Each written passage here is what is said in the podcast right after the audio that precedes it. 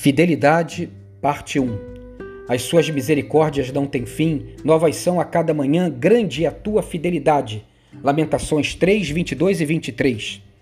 A inconstância caracteriza o homem, a fidelidade, ao contrário, pertence a Deus.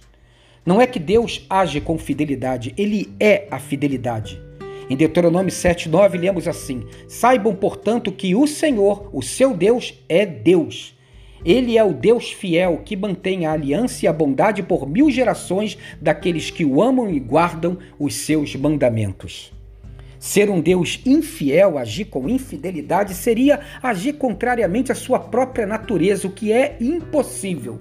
O apóstolo Paulo nos diz: se somos infiéis, ele permanece fiel, não pode negar-se a si mesmo. 2 Timóteo 2,15.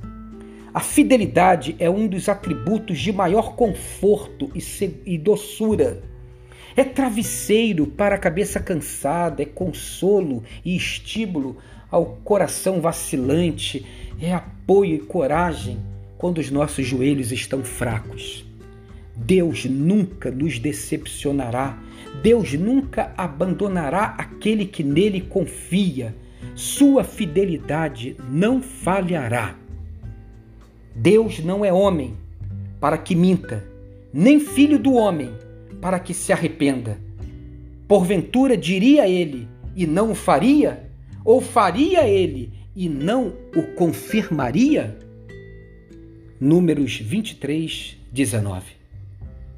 Hora de confiar na fidelidade de Deus. Tenha um dia abençoado e abençoador.